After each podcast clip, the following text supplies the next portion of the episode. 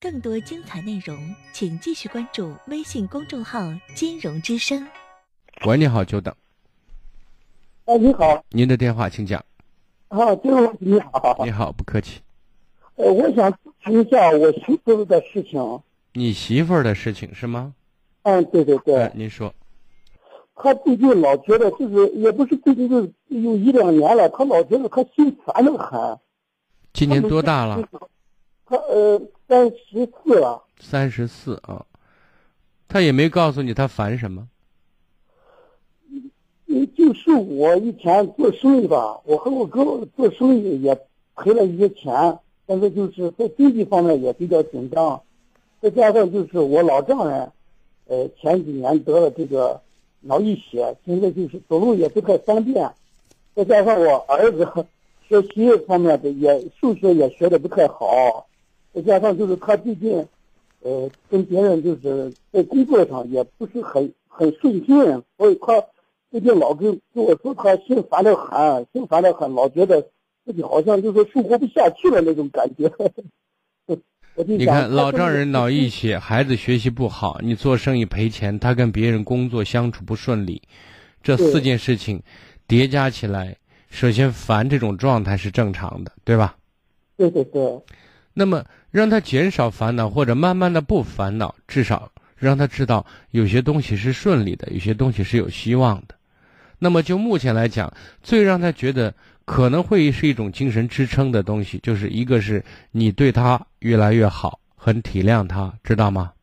对第二点，你的事业越来越好，你就是你越来越会赚钱呗，对吧？对对第三点，我们有机会跟孩子好好沟通聊一聊。我想，孩子今年几岁啊？呃，十岁了，孩子十岁了，我们作为父亲，多给孩子一些父爱，让孩子也能够正确理解有关他面对的现在本分的事情，就是学习的事情，呃，能够越来越的朝良性方向去发展。就是人不不怕去受苦，不怕不怕去在一起多么难，但是人一定要有希望，懂吗？对对对。你给他有精神支撑。他挺好的，他这个人内心挺善良的，但是就是有一点我知道他就是善良，但是善良的话，善良和人发生的事，不断的就是祸不单行，福无双至呀，接二连三出现不顺利的事情，而且这里面是一个恶性循环，知道吗？对对对啊，比如说他孩子不听话，那么你生意也不好，必然导致他心情不好。他心情不好，在别人相处过程当中，可能也会不经意间表露出一些负性情绪，也就嗯不大会忍耐自己的不好。那别人才不会包容你呢，对不对？别人一定会对你的态度进行反击，接下来就造成再次伤害，对吧？对对对，还有呢，有机会带你老婆去做做心理方面的疏导，给她一个倾诉和宣泄，以及正确解读生活的一些指导，好吗？